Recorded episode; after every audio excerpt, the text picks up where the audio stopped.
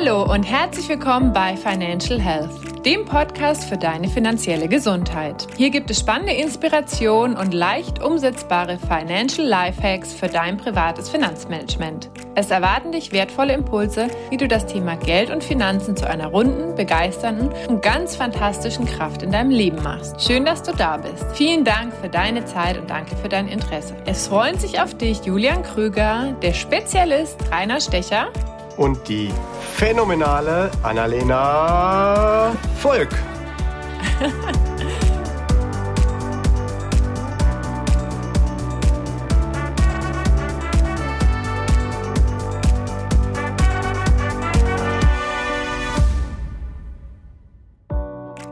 Heute sind wir bei Part 2 zum Thema nachhaltiges Investieren. Und ich nehme an, du hast dir Folge 1 schon angehört und ganz viel wertvolle Impulse mitgenommen. Nachdem es aber so viel dazu zu sagen gibt, haben wir eine zweite Folge dazu für dich.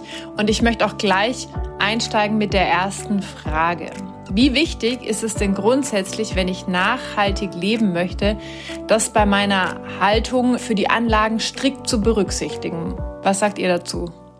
Also ich finde auf jeden Fall, da sollte jemand in seinem gesamten Leben dann konsequent und konsistent sein. Teilweise überschätzen wir total, welche Auswirkungen eigentlich die Anlagen haben, in die wir investieren, bezogen auf die Nachhaltigkeit.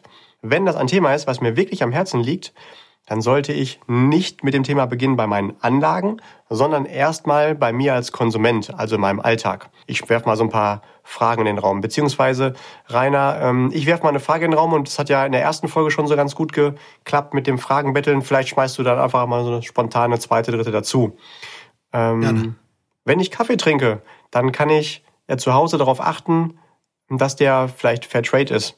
Aber mache ich das auch, wenn ich im Café bin oder irgendwo im Hotel? Genau. Wenn ich Fleisch essen will, kaufe ich das vom Schlachter? Kaufe ich das vielleicht aus, aus irgendeiner Theke? Wo kommt das eigentlich her? Achte ich da drauf? Genauso, wenn ich essen gehe, tue ich das dann auch noch? Sehr gute Frage. Direkt mal beim Fleisch. Übrigens habe ich mich schon ganz oft gefragt, wofür ist es eigentlich wichtig, dass da drauf steht. Das ist direkt vom Landwirt nebenan, weil dass er überhaupt keine Qualitätsaussage hat, wenn das vom, also natürlich nicht das Fleisch vom Landwirt, den wollen wir nicht essen, aber das Tier, was der Landwirt großgezogen hat. Also hat das deswegen eine bessere nachhaltige Wirkung? Also ist das besser produziert, wenn es von dem Landwirt nebenan stammt oder wenn es halt ähm, im Nachbarbundesland gewesen ist? Jetzt mal nicht bezogen auf die Transportfahrt, sondern bezogen auf die ähm, Produktionsverhältnisse. Sagt daraus aus meiner Sicht überhaupt nichts aus. Aber wir glauben, dass es besser ist, wenn es direkt das Fleisch vor Ort herkommt. Genau. Hast du noch eine Frage? Ach so, ich soll die nächste machen. Mache ich. Welche Kleidung trage ich? Wo kommt die her?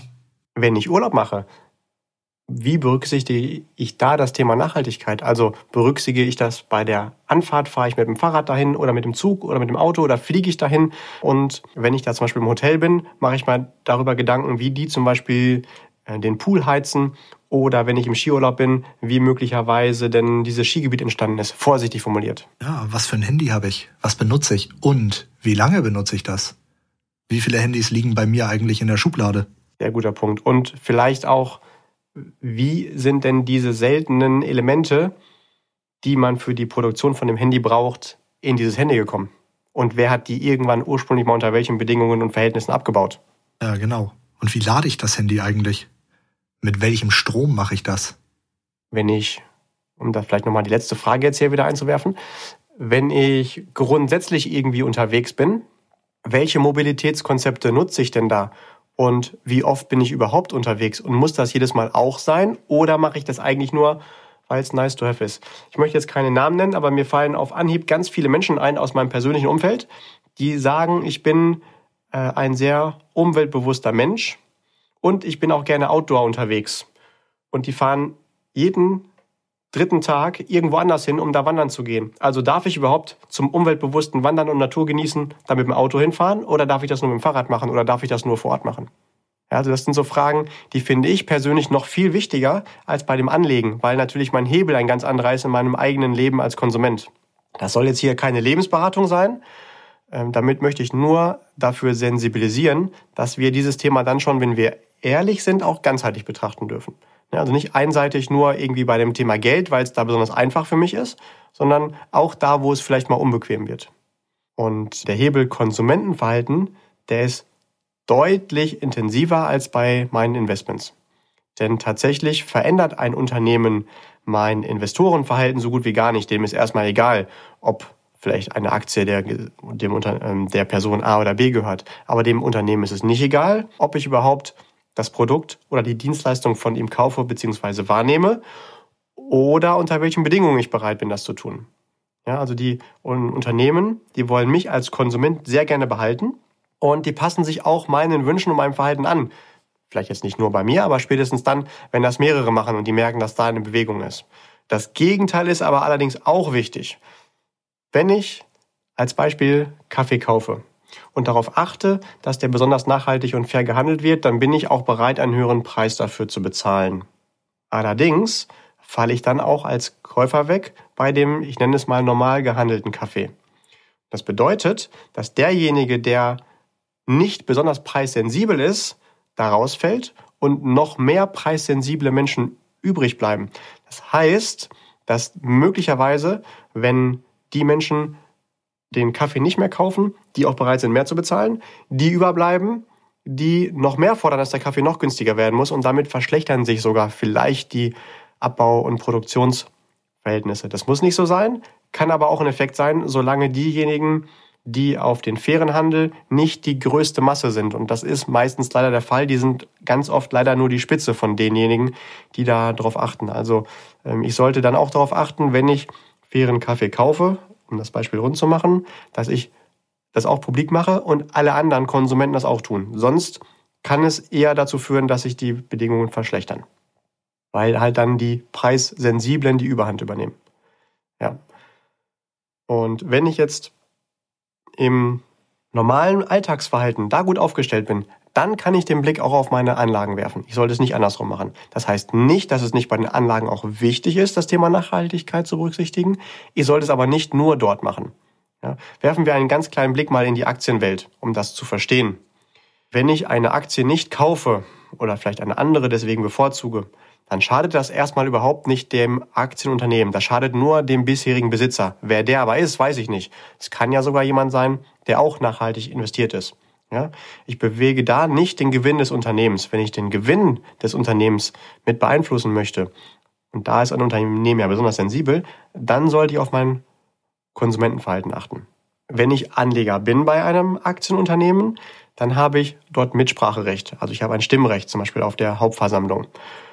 Wenn ich das über eine gemanagte Anlage, zum Beispiel in Form eines gut gemanagten Aktieninvestmentfonds mache, dann vertritt mein Stimmrecht der Fondsmanager.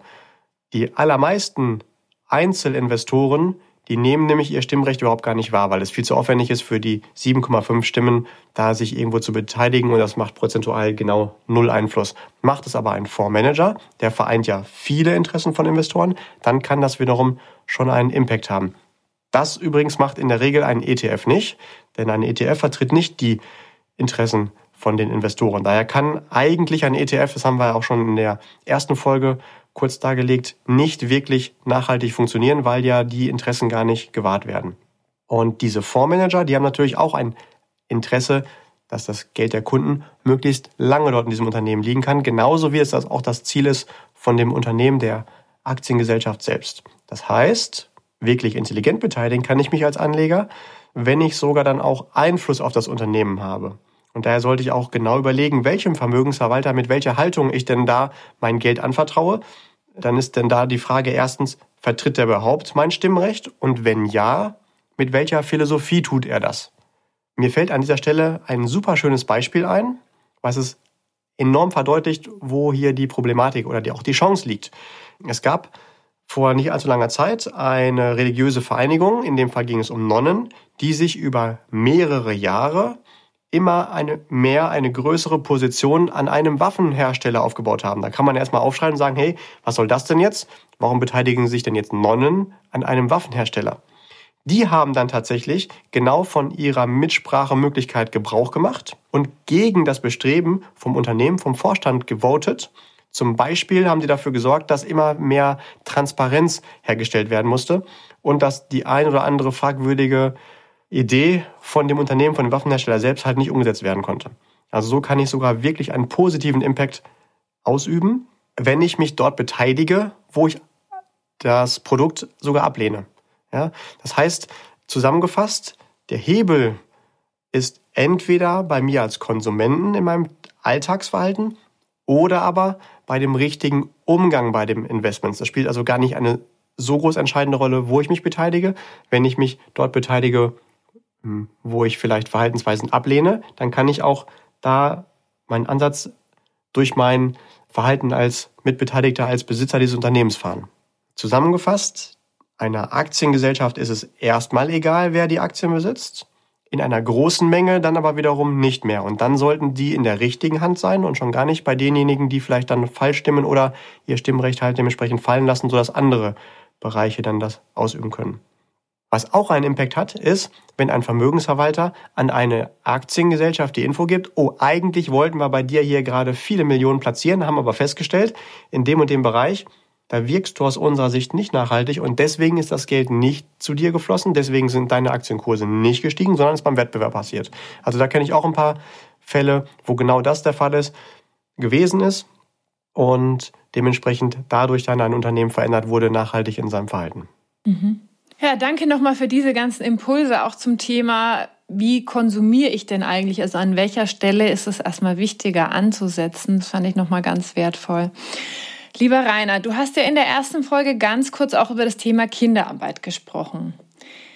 Die ist nicht generell als schlecht zu bewerten oder wie sollten wir damit umgehen? Ja, das ist eine sehr, sehr schwierige und gute Frage. Also grundsätzlich ist Kinderarbeit erstmal schlecht, denke ich. Und ich glaube, das ist auch eine mehrheitsfähige Position. Kinderarbeit hat, gerade wenn es Sklavenarbeit, also so in diese Richtung geht, oder in Minen die Arbeit, das ist wirklich was ganz, ganz Schlimmes. Aber man muss das eben auch differenziert betrachten, denn es gibt Länder und dort Unternehmen, da muss ein Kind zwar mal arbeiten, bekommt aber im gleichen Zuge in diesem Unternehmen auch eine Ausbildung. Und dann ist wieder die Frage, wie differenziere ich das jetzt? Mache ich da jetzt eher, also möchte ich jetzt, dass diese Kinder eine Ausbildung bekommen, also auch langfristig irgendeine Chance haben, dafür aber auch ein bisschen arbeiten müssen oder nicht? Da muss man wirklich aufpassen, worum es da am Ende geht. Und es gibt natürlich auch historisch gewachsene Bereiche, wo einfach die Kinder mitarbeiten, wo sie zwar auch Ausbildung bekommen, aber trotzdem auf der Plantage der Eltern mitarbeiten. Auch da muss man schauen, wie ist in so einem Land das eigentlich aufgestellt. Also deswegen ist Kinderarbeit grundsätzlich nicht gut, muss aber eben im Einzelnen immer überprüft werden, was das genau bedeutet. So, und da muss man einfach mal das so mhm. hart sagen, da müssen wir manchmal aus unserer Luxusblase hier in Deutschland etwas raus und uns das genauer angucken, was das in dem Land, in der Situation bedeutet.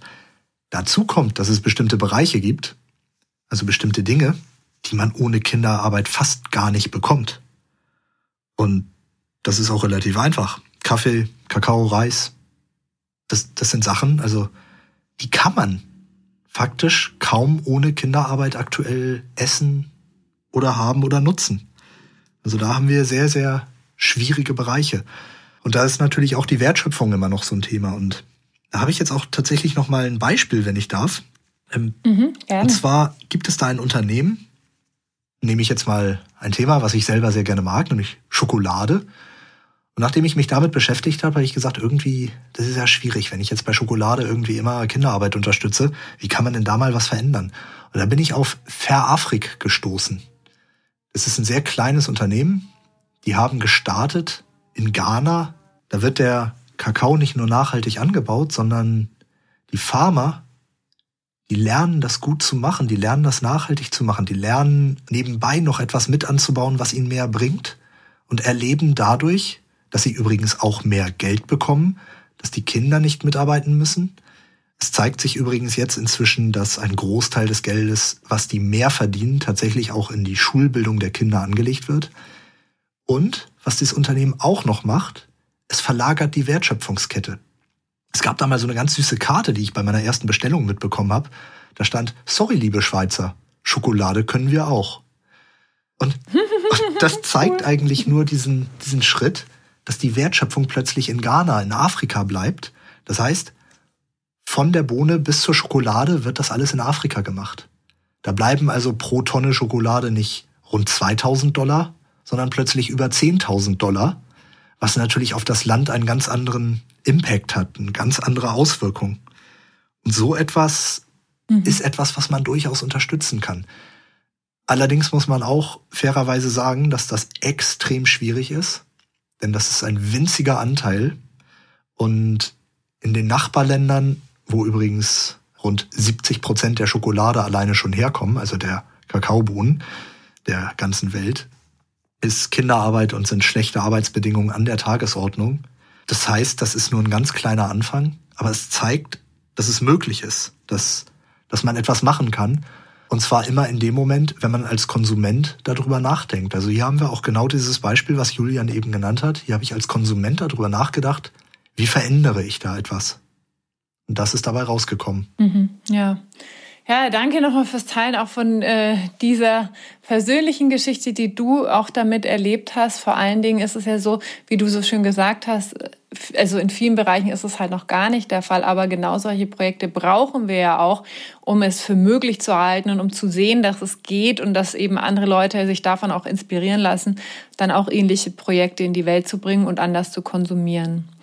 Jetzt habe ich noch mal eine andere Frage. Welchen Einfluss hat denn jetzt diese C-Zeit, sage ich mal, auf das Thema Nachhaltigkeit? Weil an vielen Stellen wird ja von dem positiven Einfluss von äh, dem, was jetzt alles durch Corona erleben, auf die Umwelt gesprochen. Kannst du das bestätigen, Rainer? Sehr schwierige Frage. Also das geht wirklich in ganz viele Richtungen. Aber ich versuche einfach mal was dazu zu sagen.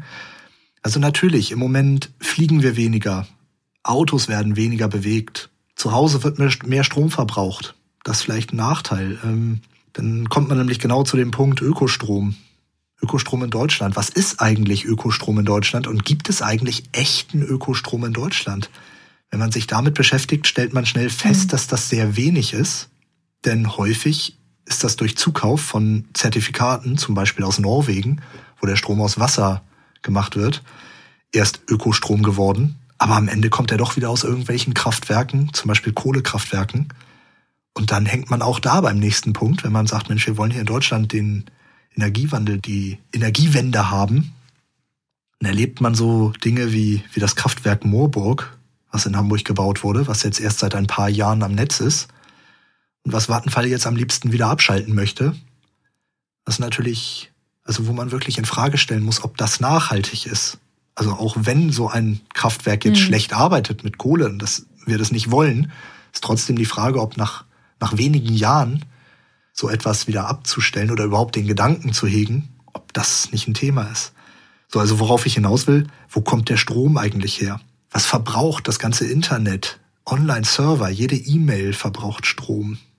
Was, was sind das für Themen? So, dann, wenn wir jetzt natürlich über die Corona-Zeit sprechen, wo werden jetzt, während man möglicherweise große Schritte hätte machen können, wo werden die Hilfen jetzt hin verteilt? Jetzt wird einer Werft gesagt, ja, wir unterstützen euch, damit ihr bald wieder Kreuzfahrtschiffe bauen könnt. Ist das Sinn der Sache? Das ist jetzt fast wieder philosophisch, mhm. aber wäre es nicht vielleicht auch eine intelligente hm. Idee, mhm. wenn die jetzt einfach mal Schiffe bauen, die Plastik aus den Weltmeeren sammeln?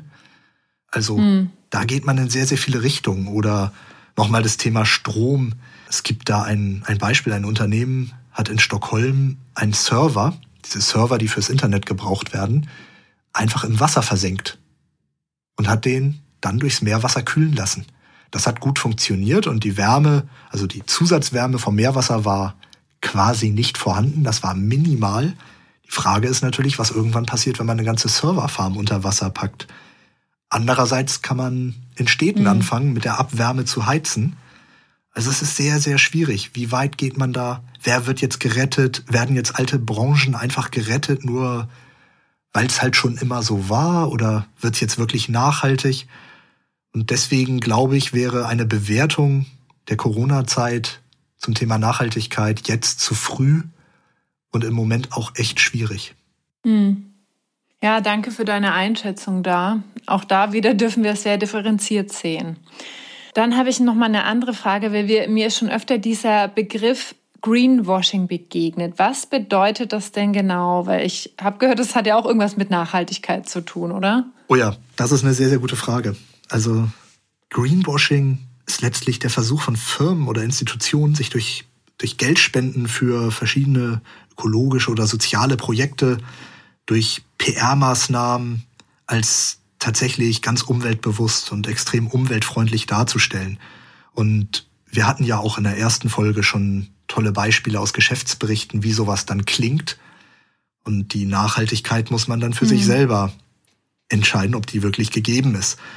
So wird tatsächlich Greenwashing gemacht. Oder wie eben genannt, Zertifikate für Strom zu kaufen, also aus Norwegen. So, die verkaufen ihre Klimazertifikate. Irgendwo hier werden die gekauft und dann ist es plötzlich Ökostrom, den man hat, der aber trotzdem aus dem Kohlekraftwerk um die Ecke kommt. Das ist dann die Frage, ob das hilfreich ist. Also das ist auch, da ist schnell viel Marketing dabei. Da wird dann wieder irgendeine Sau durchs Dorf gejagt. Das hilft nicht weiter. Sondern ist die Frage, wer prüft das eigentlich? Und dann, dann wird es tatsächlich interessant. Jetzt kommt das nächste Greenwashing, nämlich das Greenwashing vor mir selber. Was ist eigentlich mit meinem Alltagsverhalten? ja, kaufe ich jetzt einmal ja. irgendwie, ja, so ein, also ich, ich, ich versuche jetzt mal ein Beispiel ein bisschen zu konstruieren. Hilft es wirklich, wenn ich jetzt meinen Fairtrade-Kaffee mit auf die Kreuzfahrt nehme? Oder ist das Greenwashing? Mhm. Das ist jetzt nur ein, ein Beispiel. Ne? Oder ich, ich will jetzt äh, niemanden hier irgendwie schlecht aussehen lassen oder so, aber Fridays for Future, so wenn, wenn da jetzt eine Demo stattfindet und da kommt jemand, vielleicht aus einem besseren Elternhaus und lässt sich dann mit dem SUV bringen, passt das zueinander? Oder demonstriert Freitag noch und fliegt Samstag in den Urlaub. Passt das zueinander? Das heißt, wir sind hier bei diesem Thema mein Alltagsverhalten. Was mache ich eigentlich?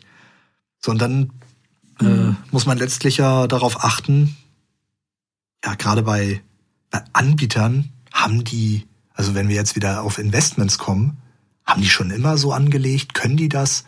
Oder gehen die jetzt gerade mit, weil es ein Trend ist? Da sind wir wieder bei der Sau, die durchs Dorf gejagt wird sagt das Unternehmen einfach, Mensch, wir machen jetzt mal hier schnell irgendeine, also so ein Vermögensverwalter, wir machen jetzt mal schnell eine neue Anlage, die nachhaltig ist, damit die Leute alle zufriedengestellt sind und unbedingt bei uns kaufen und nicht irgendwo anders bei jemandem, der das schon lange macht und kann. Auch das sind große Probleme. Mhm. Und Julian, gerade hier muss man ja tatsächlich auf die Anbieter achten. Hat der das schon immer gekonnt? Springt er, wie ich eben sagte, nur auf? Will der nur schnell Kunden gewinnen, oder? Ja, was mir da in dem Zusammenhang vor allen Dingen immer auch einfällt, ist, kann ich mir Nachhaltigkeit überhaupt leisten? Also wir sind natürlich hier auch prädestiniert, heute und hier leben zu dürfen. Und wenn man sich so quasi die Maslow'sche Bedürfnispyramide anguckt, dann sind wir da ganz oben angekommen.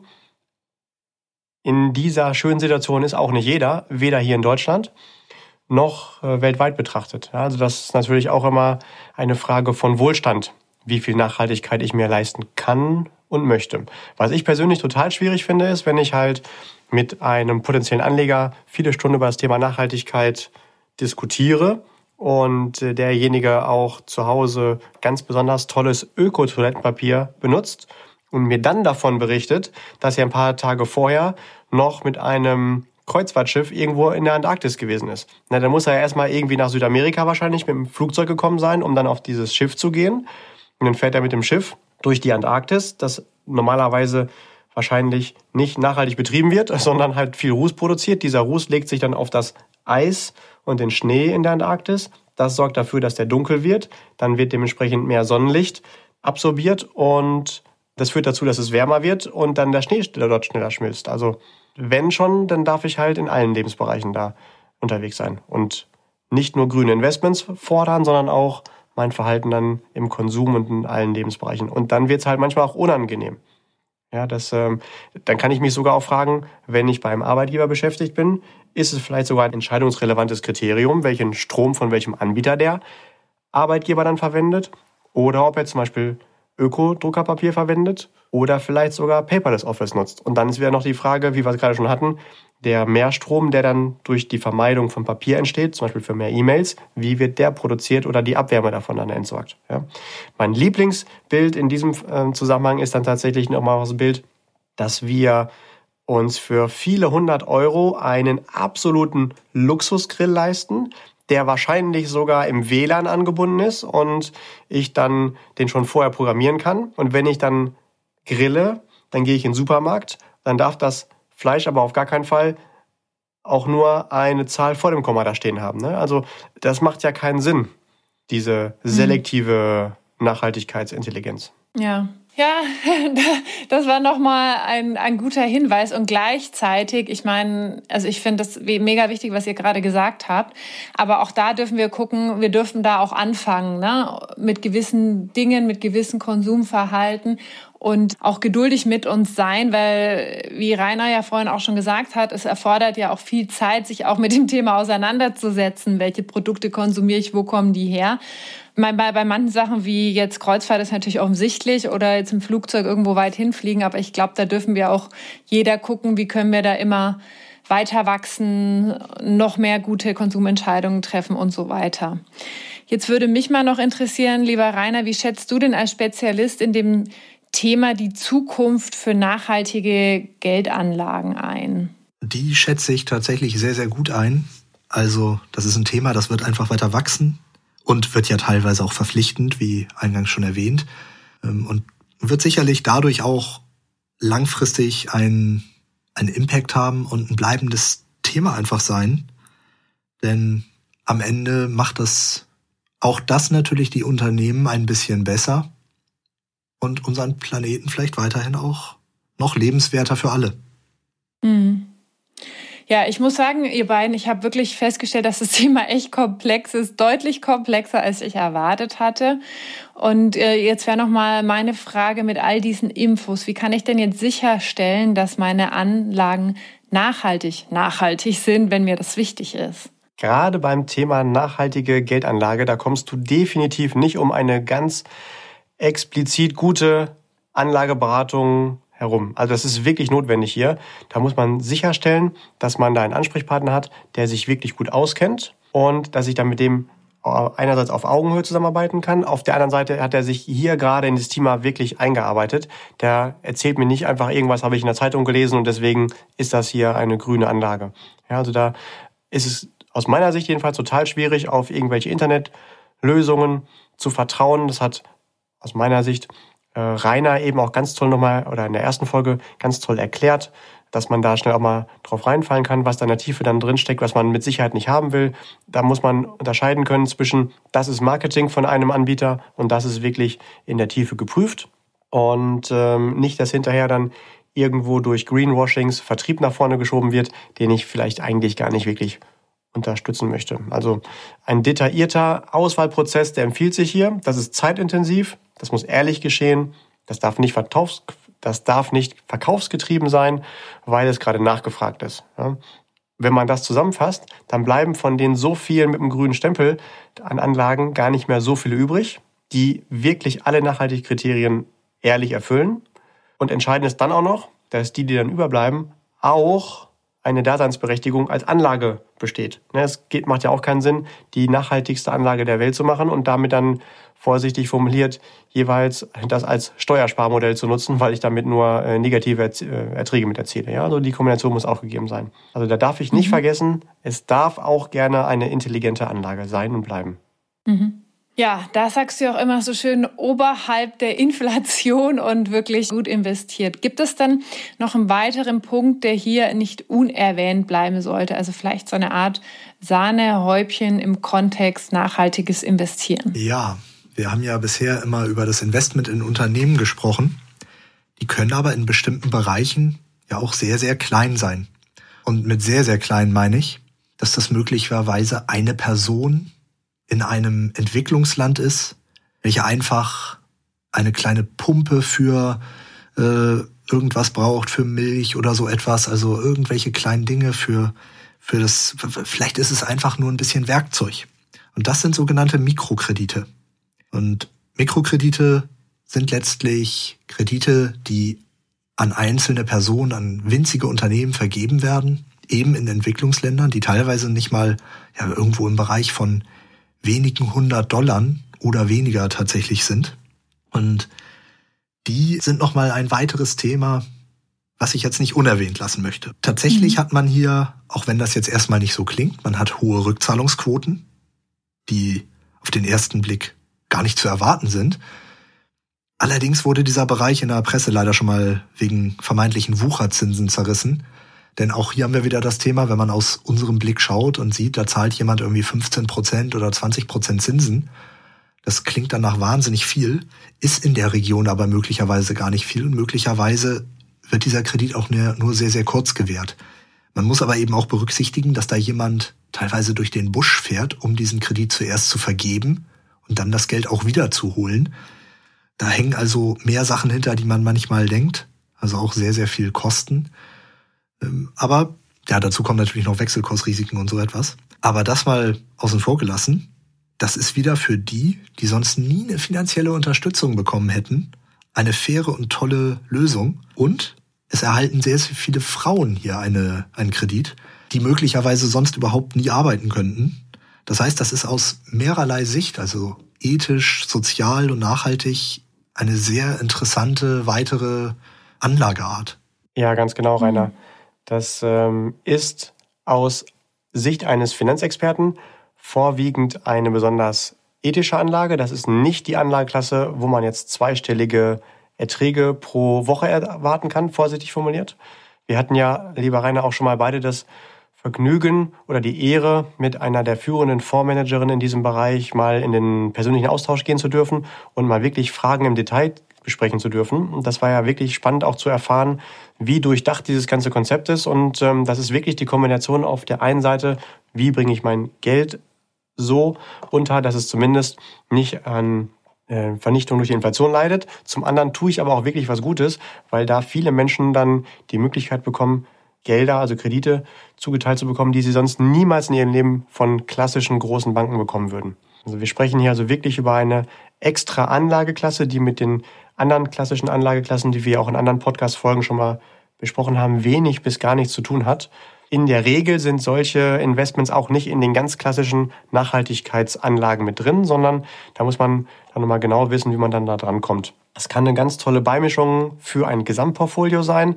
Natürlich ist da auch wieder wichtig, auf Streuung, also auf Diversifikation zu achten und jetzt nicht zu sagen, boah, das ähm, gefällt meinem Herz so gut, da packe ich alles mein, alle meiner Gelder rein, sondern auch da muss man immer noch wieder gucken, wo ist es sinnvoll, das vielleicht auch nochmal ähm, beizumischen. Ja. Was an dieser Anlageklasse sehr beliebt ist, ist, dass sie tendenziell sehr kontinuierlich sie vorwärts bewirkt in der Performance und eher schwankungsarm ist. Sie ist nicht überall um die Ecke bei irgendeinem Ansprechpartner zu bekommen. Da muss man schon echt mit einem Finanzexperten zu tun haben, aber der kann einem dann auch gerne, wenn einem das interessiert, diesen Zugang da ermöglichen. Ach, das hat sich jetzt auch nochmal echt super spannend angehört. Da habe ich nämlich gar nicht dran gedacht, an das Thema Mikrokredite. Rainer, ich habe jetzt noch mal eine Frage an dich. Du bist ja ganz tief in der Materie drin. Ist es denn auch okay, dieses Thema nachhaltiges Investieren als Anleger zu ignorieren? Also wäre das jetzt sozialverträglich sozusagen möglich? Weil es kann ja auch sein, dass jemand sagt, hm, nachhaltiges Anlegen ist mir jetzt nicht so wichtig oder jetzt nach all den Infos hier, das ist mir zu kompliziert, wenn ich das wirklich vernünftig lösen möchte. Ja, also klar, das, das ist ja erstmal ein Thema, was jeder für sich selbst und mit seinem, also mit seinem eigenen Gewissen entscheiden muss. Und ich meine jetzt nicht, dass das dann eine schlechte Entscheidung ist, wenn man es nicht macht. Man muss einfach auf seinen Bauch hören und man muss sich dafür auch nicht rechtfertigen. Und wie Julian das eben schon, schon mal erläutert hat, jede Kleinigkeit in der eigenen Lebensweise hat ja schon so einen Impact und, und hilft in der Nachhaltigkeit. Das heißt, vielleicht sage ich, ich mache was an meinem Konsum, aber lege einfach weiter so an, wie ich es immer gemacht habe und kümmere mich bei der Anlage gar nicht darum. So, und dann darf man auch nicht vergessen, wenn man tatsächlich in intelligenten und gut gemanagten Anlagen investiert ist, also bei guten Vermögensverwaltern, die dieses Thema gar nicht, also diese Nachhaltigkeit auch irgendwo gar nicht stehen haben und auch gar nicht damit werben, dann ist man häufig auch schon recht nachhaltig investiert. Und das hat einen einfachen Grund. Die Vermögensverwalter, die gucken nicht von Quartal zu Quartal. Die Vermögensverwalter wollen langfristig Geld anlegen und eine langfristige Mehrung erreichen. Und das schafft man nicht mit einem Unternehmen, was nicht nachhaltig und langfristig gut aufgestellt ist. Das heißt, äh, wenn man schon weiß, das Unternehmen hat nur eine Technologie, die bald vorbei ist, die bald, die endlich ist, oder Das Unternehmen macht Sachen, das kommt irgendwann raus, da werden die Anleger nicht mehr kaufen, also da werden die Konsumenten nicht mehr hingehen. Dann investiert man da besser nicht, dann sucht man sich was anderes. Und das kann in viele Richtungen gehen. Julian hatte da ein schönes Beispiel, nämlich das Beispiel Wirecard und da gibt's Vermögensverwalter, mhm. die haben gesagt, Moment mal, da passt mir irgendwie was nicht, da investiere ich nicht. Die haben nicht gesehen, dass das langfristig gut ist. Und deswegen führt es häufig dazu, dass eine gut gemanagte Anlage langfristig schon für sich nachhaltig aufgestellt ist. Nicht ganz so streng, wie wir es jetzt teilweise besprochen haben, aber durchaus möglich. Also man muss dieses Thema überhaupt nicht mitgehen. Hm, okay. Ja, jetzt haben wir viel darüber erfahren, dass ein wirklich nachhaltiges Investment für einen Privatanleger gar nicht so einfach zu identifizieren ist und wie viel Fallen da auf einen warten. Also da war ich wirklich überrascht. Und gleichzeitig haben wir auch gehört, dass sich solche Anlagen, wenn man sie denn findet, also auch, dass sie wirklich lohnenswert sein können. Jetzt, wenn ich konkret so was an, also so investieren möchte, wie finde ich denn dann so eine Anlagemöglichkeit? Also was kann jemand konkret tun, wenn er oder sie sicher sein möchte, dass sein Geld wirklich mit einem guten Gefühl nachhaltig investiert wird? Die Frage ist mehr als berechtigt und da ist es ganz entscheidend, auf jeden Fall einen ausgewiesenen Experten in dem Bereich zu kontaktieren. Und in dem Fall meine ich ganz explizit nicht den Verkäufer von einer Gesellschaft, weil der logischerweise immer die grünen Vorteile von seinem Produkt dann in den Vordergrund rücken wird. Wenn da jemand eine Frage hat, oder weitere Tipps haben möchte, dann darf er logischerweise auch super gerne immer auf mich zukommen. Ähm, kann ich gerne prüfen, was passt. Ich stelle auch super gerne einen Kontakt her zu entsprechenden passenden Ansprechpartnern, zum Beispiel zu Rainer Stecher, wo man, glaube ich, spätestens jetzt nach den zwei Folgen sehen kann, dass er sich da wirklich im Thema eingearbeitet hat und es nicht egal ist, mit wem ich über dieses Thema spreche.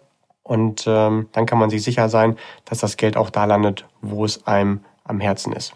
Zum Beispiel würden dann Vermögensverwalter zum Tragen kommen, die, bevor sie in ein Unternehmen investieren, sogar einen eigenen Ethikrat bemühen, diese Entscheidung von ganz verschiedenen Seiten dann zu beleuchten. Zu so einem Ethikrat zählt dann zum Beispiel ein Arzt oder ein Professor für Sozialethik, ein BWL-Professor mit der Spezialisierung Governance und Ethik. Und ähm, dann weiß ich, in so einem Ethikrat ist zum Beispiel auch dann ein Theologieprofessor und ein Gewässertoxologe und ein Sozialethiker, ähm, Spezialisten für nachhaltiges Bauwesen, also alle die, die irgendwie aus ihrer speziellen Fachsicht nochmal ein Thema beleuchten können und dann dem Vermögensverwalter da Tipps geben können, wie nachhaltig denn dieses Investment dann wirklich wäre. Und das ist tatsächlich als Privatperson nicht zu leisten.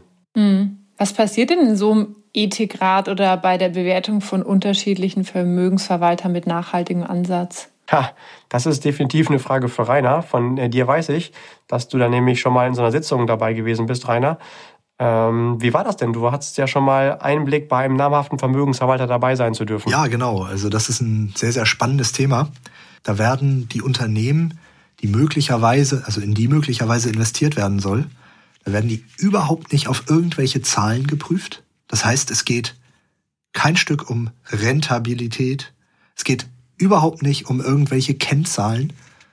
Es geht ausschließlich darum, wie ist dieses Unternehmen nachhaltig aus ganz viel, von ganz vielen Seiten aufgestellt.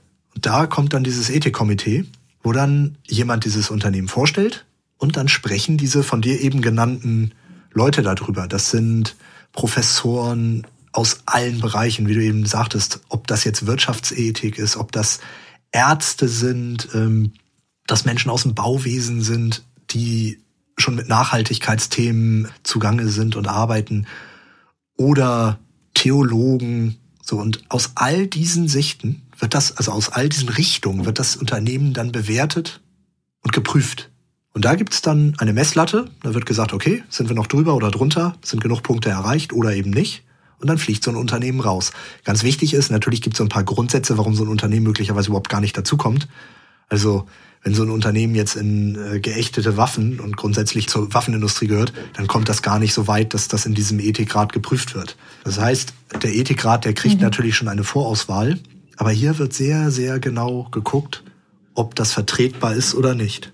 Und Wer sich da tatsächlich wirklich genauer für interessiert, dem kann ich da gerne in einem Kamingespräch auch nochmal erzählen, ja, was da eigentlich wirklich passiert in der allerletzten Tiefe. Denn das war ein sehr langes Gespräch Und es war sehr, sehr intensiv und ich konnte mich tatsächlich auch beteiligen. Also natürlich nur mit Fragen, denn ich bin kein Professor oder sonst etwas. Mhm. Noch nicht, Rainer, noch nicht. Schauen wir mal, ne? ja, ja, das war jetzt auch noch ein ganz spannender Einblick. Das wusste ich auch noch gar nicht. Ach, was ich hier immer lernen darf mit euch. Herrlich. Okay, ich würde noch mal gerne um eine kurze Zusammenfassung zum Thema nachhaltiges Investieren bitten. Was mir als allererstes erstmal einfällt, ist tatsächlich habe ich in keiner Folge jemals ein Wort so oft verwendet wie in diesem Fall Nachhaltigkeit. ja, am wichtigsten persönlich finde ich definitiv da nochmal als kleiner Aufruf an jeden Listener, wie definierst du denn für dich Nachhaltigkeit? Das kannst nur du machen, das kannst du auch nicht wirklich abgeben. Oder du findest mindestens jemanden, wo du das Gefühl hast, der übernimmt da die Verantwortung für dich. Entscheidend finde ich, dass du als Konsument bitte immer unterscheidest zwischen, das ist mein Anlageverhalten im Bereich Nachhaltigkeit, das ist aber auch mein Konsumentenverhalten im Bereich Nachhaltigkeit, weil da haben wir gehört, da ist der Hebel noch viel, viel größer. Dann haben wir gesehen, es lohnt sich auch bei nachhaltigen und grünen Investments immer mindestens zweimal hinzuschauen, denn es ist nicht alles grün, was glänzt. Zusätzlich möchte ich hier auch nochmal erwähnen dürfen, dass natürlich hier der Podcast jetzt auch keine professionelle Anlageberatung ersetzen kann.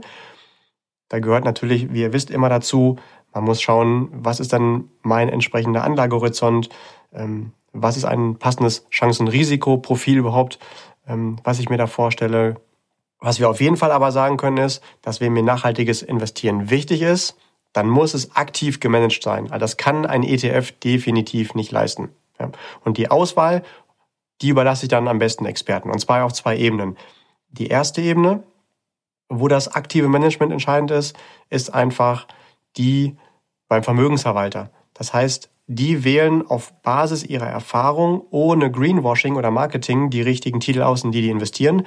Die zweite Ebene bei dem aktiven Management ist dann aber die bei meinem Berater, der auch nochmal strenge Auswahlkriterien hat, um herauszufinden, was entspricht meinen Wünschen und welcher Vermögensverwalter kann das denn bieten. Was auf jeden Fall nicht funktioniert ist, dass ich mich selbst auf die Suche nach, nach Einzeltiteln, also sogenanntes Stockpicking betreibe und selbst dann Aktien raussuche. Als Privatanleger ist es als Hobby faktisch nicht möglich, in der Tiefe nachhaltig zu recherchieren und zu beurteilen, welches Unternehmen da wirklich nachhaltig unterwegs ist oder nicht. Selbst Vermögensverwalter haben da ihre Herausforderungen, die aber haben mindestens die Möglichkeit, aufgrund der Summe der verwalteten Volumina wirklich auch mit den Vorständen von den Aktiengesellschaften zu sprechen, mit den verschiedenen Abteilungen und da dann auch mal in die Papiere beim Unternehmen zu schauen und die Prozesse genau kennenzulernen. Das machen dort dann viele Analysten im Hauptberuf. Dann ist es wahrscheinlich nicht so einfach, mal ebenso als Privatanleger das beim Stockpicking als Nebenhobby mit gewährleisten zu können. Also das halte ich für ausgeschlossen, dass das wirklich funktioniert. Es sei denn, ich mache das vor mir selbst dann auch als Greenwashing. Ja. Darf auf jeden Fall unterscheiden lernen, wo hat eine Anlage jetzt einfach nur, weil es ein Trend ist, ein grünes Label und wo hat ein Vermögensverwalter seit vielen Jahrzehnten schon Erfahrung, welcher bringt auch wirklich die Philosophie in diesem Bereich mit. Und wenn ich das dann gelöst habe, dann kann ich auch wirklich ein gutes Gefühl haben, dass mein Vermögen wächst und dass ich gleichzeitig einen positiven Beitrag zu der Entwicklung unseres Planeten für die nächsten Jahrzehnte und Jahrhunderte dann leisten kann. Denn, wie wir gehört haben, Rendite und Nachhaltigkeit, es ist kein Widerspruch, das kann sogar ein expliziter Vorteil sein. Und damit von meiner Seite aus dann ganz viel Spaß, viel Freude und viel Erfolg mit einem nachhaltigen Vermögensaufbau.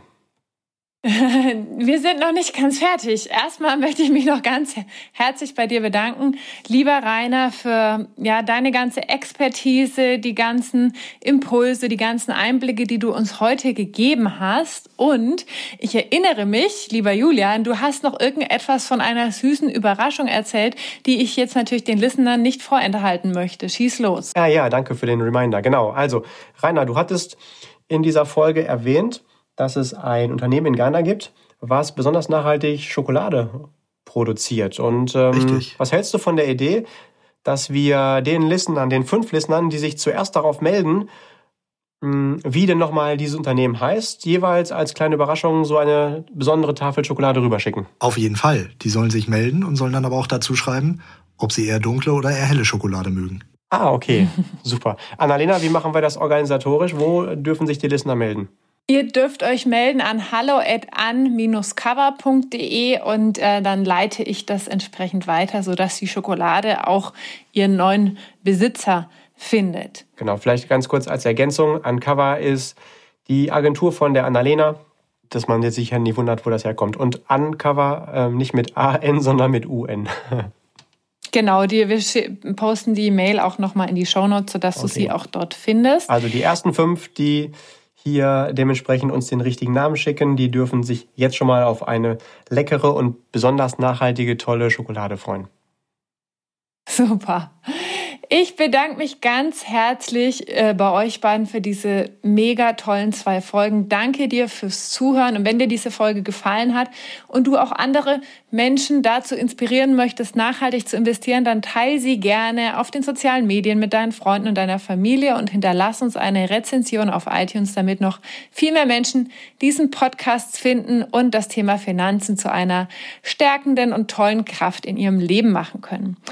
Danke nochmal, lieber Rainer. Warst ein ganz, ganz wundervoller Gast bei uns. Und die letzten Worte gehen wie immer an dich, lieber Julian. Also ich bedanke mich auch nochmal ganz, ganz herzlich bei Rainer, dass du dir hier die Zeit für uns genommen hast in diesen beiden Folgen. Mir jetzt zusammen mit dir und mit Annalena wie immer ganz viel Spaß gemacht. Ich fand das einen sehr, sehr wertvollen Input, den wir hier zusammen erarbeiten konnten. Gerne. Mir ist übrigens aufgefallen, dass wir jetzt das erste Mal in einer Folge, glaube ich jedenfalls, nicht auf das System unserer Konten auf das Kontensystem verwiesen haben. Das war halt heute auch mal nochmal eine Premiere. Ja. Ja. Lieber Listener, auf jeden Fall schön, dass du dich für dieses spannende Thema hier interessiert hast. Und ich hoffe, dass wir das Thema hier für dich dann auch besonders nachhaltig erarbeiten konnten. Lass mich wissen, wenn ich dich bei weiteren Finanzfragen irgendwo noch unterstützen kann. Und damit sollte es jetzt auch wirklich heute das letzte Mal das Wort Nachhaltigkeit von meiner Seite aus gewesen sein. Ich wünsche dir, lieber Listener, persönlich alles, alles Gute. Lass uns alle so leben, dass es uns allen gut geht und gleichzeitig künftige Generationen ihre Bedürfnisse ebenfalls befriedigen können und ihren Lebensstil dann auch frei wählen können. Äh, wir hören uns gerne in der nächsten Folge. Bis dahin, keep growing und bleib grün, auch finanziell. Alles Liebe, dein Julian. Ja, vielen Dank. Tschüss. Alles Gute, auch von meiner Seite.